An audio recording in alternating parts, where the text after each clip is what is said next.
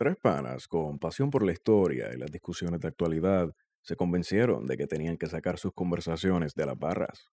Esto es Plan de Contingencia. Dale oído.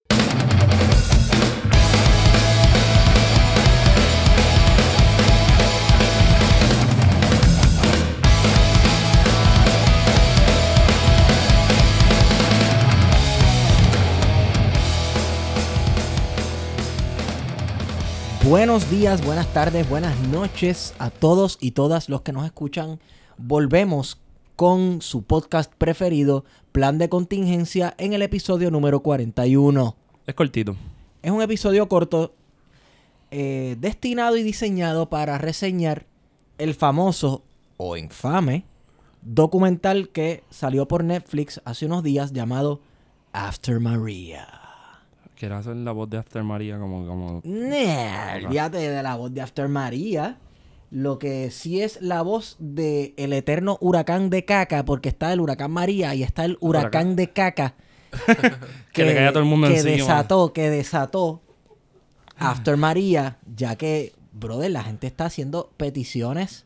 Hay consenso nacional. Hay consenso. Por primera vez, son primera vez cosas que no decidimos sucede. en el estatus, pero claro, el estatus es algo un poquito más, tú sabes, complicado. Es complicado, como dicen en Cuba.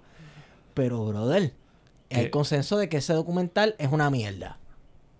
Estipulado, una basura. estipulado, basura. estipulado. Me acompañan como siempre mis compañeros Héctor Iván Arroyo Sierra, Aquí presente Mitten. alias Feto, y Guarionex Padilla Martí. Saludos a todos y a todas. Y este que le habla es Esteban Gómez, Sí, por si sí, acaso no se los sí. había dicho. Entonces, ¿viste, viste After Maria, verdad, Feto? Yo... Sí, perdí tiempo. 37, yo lo vi 37 anoche. minutos votado. De, hecho, dos veces porque lo vi ahorita de nuevo. Lo repetimos ahorita con el compa Guario. Para ponernos al día que los tres lo hubiéramos Porque Wario no tiene Netflix. Wario tiene una versión soviética donde es lo que ve es el acorazado de, de, De En- repetido. en- en- de- sí, repetido. repetido. Todos los días, sin parar. ¿Qué pensaste del docu, Feto? Diablo. Bueno, empezó bien. Como que empezaba bien. Como que me parecía bien chévere. Que yo creo que lo primero que, que yo tuve como problema fue el exceso de alegría de pensar de que en el, en el trailer o teaser o como sea, y había sido cubierto por la prensa nacional, era de que alguien se tiró la maroma a hacer un documental sobre las personas que tuvieron que irse post el huracán María hacia los Estados Unidos y que el enfoque era en tres mujeres y que se enfoca a tres mujeres, pues era la historia que iba a reseñar el, el documental. Y hasta ahí yo estaba bien chévere. Hasta ahí yo dije como que coño, esto pues tiene, tiene, tiene futuro, tiene, llama mi atención y es un giro o una mirada bien interesante a lo que estaba, a lo que normalmente se está discutiendo sobre el huracán. Pero cuando, cuando llegó en estos días, cuando llegó y vi que eran 37 minutos, antes de darle play fue como que... ya Yo yo vi que 37 eran- minutos bien cortos. Yo vi que eran 37 minutos y yo dije, bueno, esto es una serie. Pues estaría cool que fuera una serie. Exacto, varios episodios hubiese sido una cosa más chévere. Varios puntos de vista, varias historias que contar. Guario.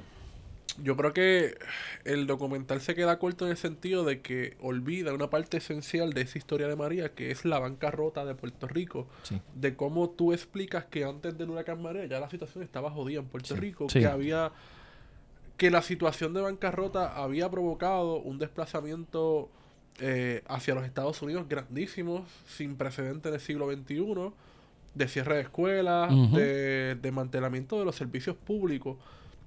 Y todo eso con María se profundizó y quedó y se aceleró. y se aceleró. sí, sí. Sí. Entonces quedó visible. Entonces el documental falla en primera instancia en darnos ese background o ese contexto de que María no se da en el vacío. Es que estaba pasando ya una situación. Un huracán económico, por decirle Ya había un, exacto, ya había un huracán económico y que la situación con María pues llegó a los extremos. Obviamente la discusión siempre ha girado en que si el documental me representa o no me representa. Que nada, nunca va a representar a todo el mundo. Y creo que la discusión es sencilla, es porque no se presenta a toda esta clase media mierdera que tuvo que hacer filas por buscar agua, por buscar hielo. Hasta por buscar cerveza fría. Yo, yo fui en búsqueda de cerveza fría. Y visibiliza a la mayoría social de este país que estuvo pasándola bien fea. Sí. Y que no tenía ni siquiera tiempo para ir a buscar agua, a buscar hielo. Que Es tan que pronto esas no se- eran las necesidades en ese momento. Que tan pronto el huracán empezó la ventolera y arrancó las hojas, los vieron. Los vieron. Porque no los veían antes. Claro, entonces tú pasabas eso es lo que por los el tiene expreso encojonados. y veías, por ejemplo, eh, cerca del centro médico había un mural que decía eh, María eh, nos enseñó la pobreza y era cierto. Porque de momento tú pasas por el expreso y tú no ves nada, pero después de María empezaste a ver un montón de casitas Las que son las de Caimito, Los ranchitos. sin techo, sin contorno. Y entonces se visibilizó la pobreza que siempre estuvo ahí. Que un montón de gente dijo, mira, no somos un país del primer mundo. Nunca nos insertamos en la modernidad anhelada del 50. Y de repente la gente está escandalizada porque a las que se están visibilizando, a las que están contando la historia, son las, las mayores sociales tradicionalmente excluidas. Mujeres, Mujeres, madre soltera. casos. solteras, mujeres, eh, donde la figura masculina no existe o son unos pendejos. O está, un Nah. segundo, o está un segundo o tercer plano. Tercer Sí, plano, claro. diría yo. Eh, porque el documental presenta muy bien que las mujeres son las que han tenido que meter mano. Digo, ahí, hay un factor también. Una de las mujeres que reseña el documental eh, es casada y creo que está casada con un dominicano. Me Mm, parece, parece que sí, parece porque que sí. En una parte se le escucha hablar y se le escucha el acento dominicano. Y el uso de palabras Eh, que son exacto. tradicionalmente Sí, dominicanas. Y ella ¿no? también es una muchacha que interactúa con dominicanos. Está hablando en una parte por FaceTime con una dominicana en Puerto Rico Sí. diciendo que hay esto y esto y esto y lo otro de tal marca. Vamos, que son cosas pirateadas. Y vamos a entrar a eso. Qué Eh, chévere que llegaste ahí. Vamos a entrar a eso. El- Mencioné lo del muchacho. Va, espérate, déjame terminar con lo del dominicano, mano. Si, si tal vez el muchacho no quería que le apuntaran mucho la cámara para no levantar este preguntas sobre qué él hacía allí, cómo llegó a Estados Unidos y esas cosas. Recordemos que el inmigrante, especialmente en Estados Unidos, pues vive unos miedos que son bastante reales sobre la deportación y este tipo de cosas. No sé. Maybe I am talking out of my ass, como dicen en Francia. Pero, seguimos.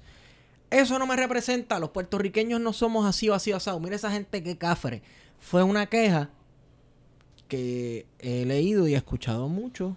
Ni hablar de los audífonos de la nena. Sí, eh, y mano, eh, ¿cómo no te representa? Porque el- que los puertorriqueños no son así. Yo vi puertorriqueños y puertorriqueñas común y corriente, brother. Claro. ¿Sabes? No sé qué gran falla tenían esas mujeres que yo pueda decir no me representan. La realidad es que no.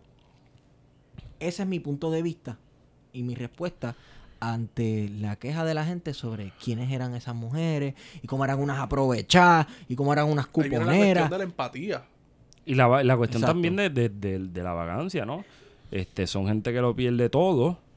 Ahí la cómoda es que decidieron irse para Estados Unidos porque está más fácil la vida. Ah, hashtag No, me quité. este, y no, y se van para, para los Estados Unidos y entonces eh, no hay cuestionamiento por parte de la gente que, está tirándole a, esas mujeres.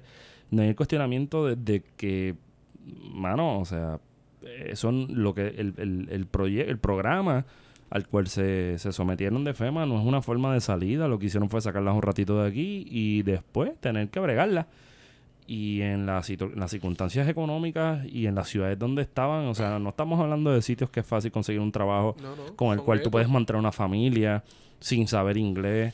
Este, ¿sabes? Hay una, hay una crudeza del proceso que se le pasa por alto, mano. Y se le pasa por alto porque es bien fácil desde el privilegio estar criticando gente, mano. Claro, porque entonces a mucha de esta gente, de, de estas familias desplazadas por FEMA hacia los Estados Unidos, se les prometió que mientras la situación se resolvía iban a tener alojamiento.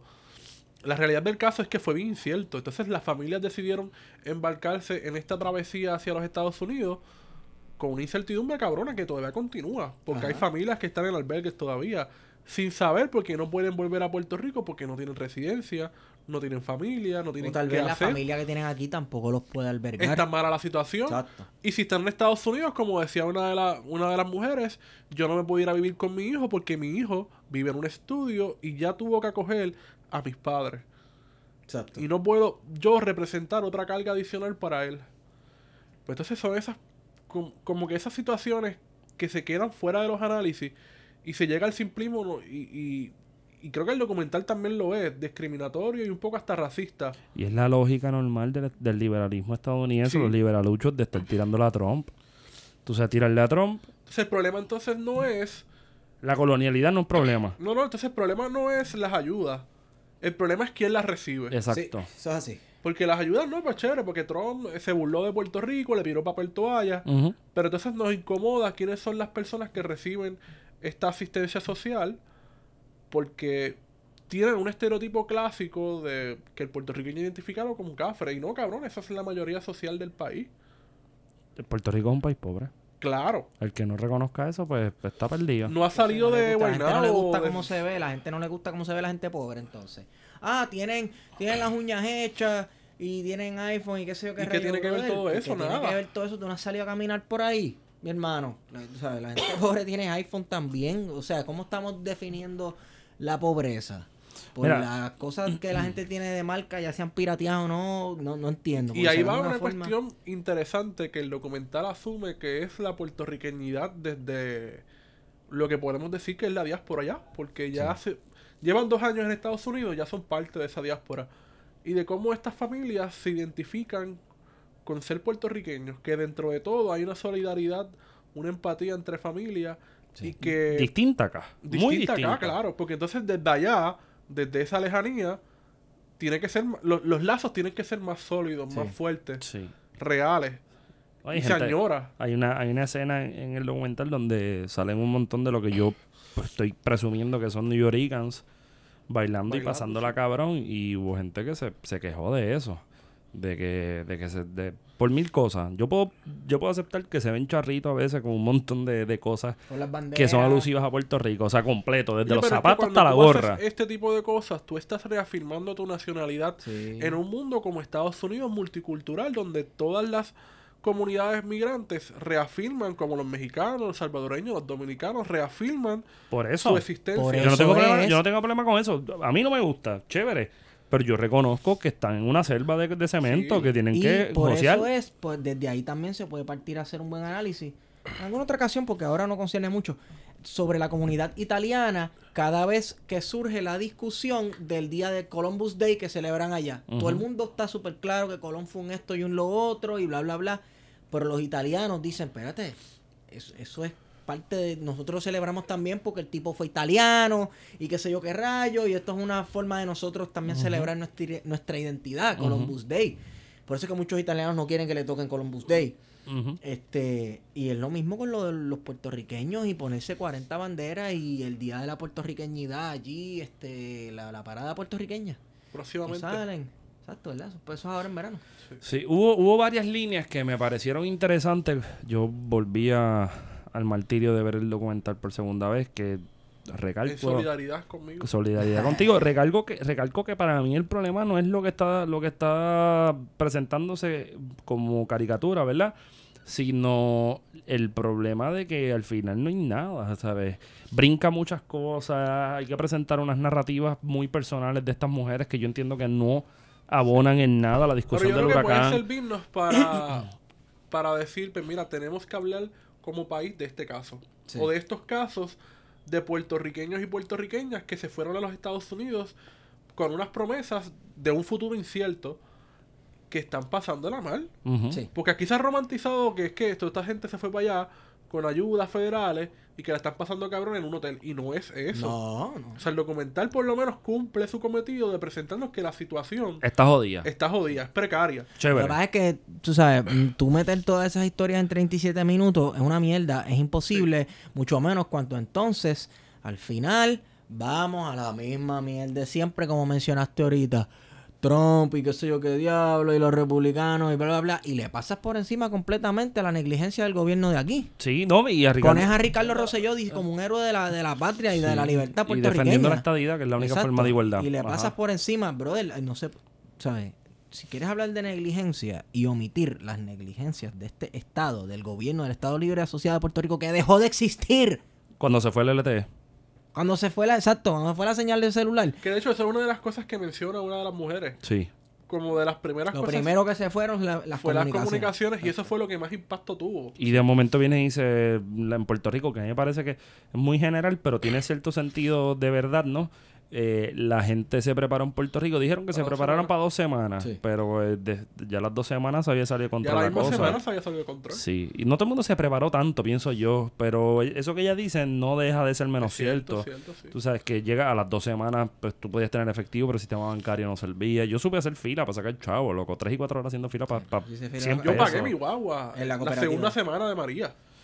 Y, y En la, en la, sí, yo hice fila. una locura. En, está cabrón. en la cooperativa. Y, la, y para sacar dinero y la fila era aquí. La cooperativa me salvó, sí. Si no llega a ser la cooperativa Cabo Rojo, Ya pidimos piso una vez. este, pero. No, eso no. Era, pero, pero, pero- Sí, eso es otra cosa que hay que hablar, las cooperativas versus la banca, y lo hemos hablado con Heriberto, ¿sabes? La- lo, lo fuerte que fueron en, en los pueblos. pero es que también, también yo creo que hay, hay una cosa que, que yo creo que, que Puerto Rico todavía pudo venir un, un huracán como María y todavía la, la sociedad puertorriqueña no ha despertado y ha entendido que no se trata de señalar a los que están debajo de nosotros, ¿verdad? Esa violencia horizontal, sino que se trata de entender que por negligencia hubo gente que murió, Que todavía no sabemos. que no tenemos unos números este, estables o específicos de esas circunstancias y que, y que tenemos hermanos y hermanas puertorriqueñas que están literalmente haciendo de tripas corazones. Esto es una guagua aérea forzada. Esto no fue nadie que se paró y dijo yo me monto en el avión y me voy. Fue gente que hoy, que es una parte interesante en el documental, cuando la muchachita eh, no quiere ir a la escuela porque la bulean y no tiene sus amistades. Pues yo, yo lo entiendo. O sea, tú Está pasando te- un trauma. Tú, tú te, tú- tú te acuestas en Puerto Rico, te levantas con un huracán que te está cambiando tus- tus condiciones materiales para irte a otro sitio en el cual tú no estás nada listo o lista para bregar con la dinámica, con, con, con la vida que, que es muy distinta. No es una vida, como yo llamo a veces, en cámara lenta. Es una vida de donde todo el mundo está jalando para su lado. Sí. Esa ruptura afecta y afecta grandemente, ¿no? Tú sabes. Por ahí, por ahí hay algo. Eh, Yo creo que están los simplones que le molesta que le presenten una realidad. Mira, yo alguien escribió como que ah, esas tres parece que la sacaron del, del Cantón Mall. Pues sí, pues sí, cabrón. Pues, cabrón, ¿Y qué pasó? El Cantón Mall es Puerto Rico Ajá, también. eso no es Puerto Rico. Bueno, ¿Cuál es el problema con la Cantón Mall? querido era que fuesen a un, un edificio en Guaynabo y que buscaron lo sacrificoso que fue para gente subir hasta el octavo piso con hielo, agua, gasolina para la planta pequeña del apartamento. Exacto. Y no, pues no, es, es- es otro tipo de historia que hay que, que hay que contar. Que el documental se quedó corto, pero Súper nos corto. da eh, la herramienta quizás para hablar de esos temas. De esas mujeres, por ejemplo. Porque no se ha hablado, en, tel- en Puerto Rico poco se ha hablado de esto. Ujú. Eh, bueno, en conclusión, el documental no es el mejor documental que he visto by far. No me gustó el documental. No fue como que. A mí tampoco. eh, qué sé yo. Esto, esto pudo haber sido mucho mejor. Yo hubiera hecho esto, este y de otro. Y lo hubiera hecho más largo que 37, 38. Como tú dices, puede hacerte una serie de, de, de- documentales. Bueno, Ahorita puede estaba... ser como Chernobyl, por ejemplo, que es una serie, pero a la misma vez tiene un Acho, valor ¿Sabes que no lo he documental. visto? Yo, yo tampoco. No he visto Me lo han Chernobyl. recomendado, pero pues lo que pasa es que es el final. Entonces no... Ah, bueno, pero eso es como sentarse a ver, a sentarse Pues a ver fíjate, la, la- la pasión la de Cristo. Serie- hasta el final, La cabrón. serie empieza con el final. Pues, pues- pues no la la- veo. La explosión. Y- y la explosión, Sí, y los bomberos muriéndose, ¿no? sí. Eh, me imaginé que iba, que iba a ser así. Pero, Horrendous. pero sí, quizá, qui- yo creo que no todo, no todo puede ser malo en la cuestión cinematográfica. Si bien podría ser como es que de Esteban hecho yo no creo que la situación ci- cinematográfica es el problema del documental, porque para mí, en cuanto a imágenes y, y- y cinematografía, está cabrón. está bueno. está muy bueno. Los visuales están chéveres, Sí, La música al final no entiendo Nada, la por qué música no tiene un carajo, no carajo tiene que nada que ver. pero es el contenido, cómo Sí. se lleva la narrativa. Es el, es Sí, el- la el narrativa, problema, o sea, eh, eh, eh, por lo menos pensando yo acá, este documental es una historia, Una pero una historia, historia bien mal contada. Sí, Sí. sí, no había como unas preguntas guías para llevar la discusión. No, no, este... Algo así como plan de contingencia cuando hace las entrevistas. ¿eh? Qué cabrón. Hacho, mira, vámonos para el carajo. Eh, de vámonos para el carajo. No sean. va- dejen esa changuería de querer de que cancelar el de cancelar el documental. escribirle cómo a fue que tú escribiste por hoy? favor. ¿Cómo? ¿Cómo fue que tú escribiste hoy? Que a él le molestan los que se quejan de los que se De quejan los que se quejan, de los que se quejan, de los que se quejan, de los que se quejan, de los que se por los siglos quejaron. de los siglos. Tú sabes. Desde ahora y para sí. Esa changuería. Déjense de eso. No hay que pedirle a Netflix que cancele este ningún documental. Usted diga que el documental es una porquería si no le gustó y ya. Y ya. Y con eso no hace daño a nadie. Y, y si a usted le molesta que parte de la imagen del puertorriqueño y la puertorriqueña es una persona con el pelo con los ojos achotes y las uñas hechas y camisas pirateadas Louis Vuitton, pues mira, mi hermano, pues no sé, no sé cuál es el problema suyo, ese para el carajo. Yo creo que estoy en la misma Esteban. Si van a llorar Pues por vamos. eso, no, yo creo que este, véanlo, véanlo, porque no Y creo llega a sus propias conclusiones. Exacto, Exacto. dibujen sus propias conclusiones. No, Este, tú tienes que llegar a las conclusiones que yo llegué obligado. este, va, va a llegar, va a llegar. No hay mucha, no hay mucha, no, hay, no hay forma de tú decir que está bien, cabrón. Este, al principio iba bien, se escogotó y pues no era lo que pensábamos cinematográficamente, pero pues yo creo que era lo que iba antes de que Wario dijera que cinematográficamente, o sea, fotográficamente estaba bien cabrón, estaba bien hecho. Es que con lo que sí tenemos que romper es con las discusiones estériles, mano. Este, este, este documental también presta el espacio a que la gente repiense las relaciones con Estados Unidos, cómo Estados Unidos nos trata a nosotros, las desigualdades y no necesariamente pensar que esto se acaba con la estadía. Y, por último, como ciertos sectores políticos de Estados Unidos pretenden utilizarnos como mascotas para empujar sus narrativas y su único plan es vamos a ganarle a Trump en el 2020. Mire esta pobre gente como Trump los dejó. Eso no es coincidencia. Exacto. Así que yo creo que algo más que añadir. Yo creo que nos podemos ir. Este episodio 41, Esteban, Eh, Estigón por Twitter a mí arroba PHTO. Bueno, Candanga. y hemos ido con ustedes. Plan de contingencia. dos centavitos en reseñas, pues.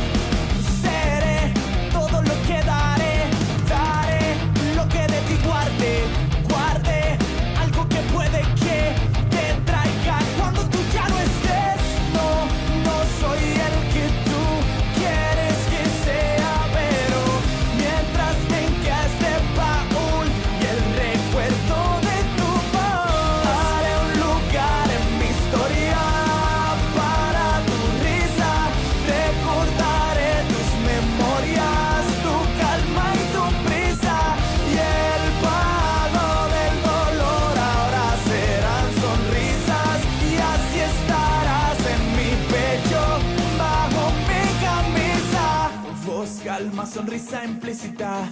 De un alma, palabras lúcidas. Del suelo cosechas música. Nunca te movió la crítica. En lo alto te esperan míticas. Figuras de fase exótica. Por ser de toda esta plática. Ejemplo de paz magnífica.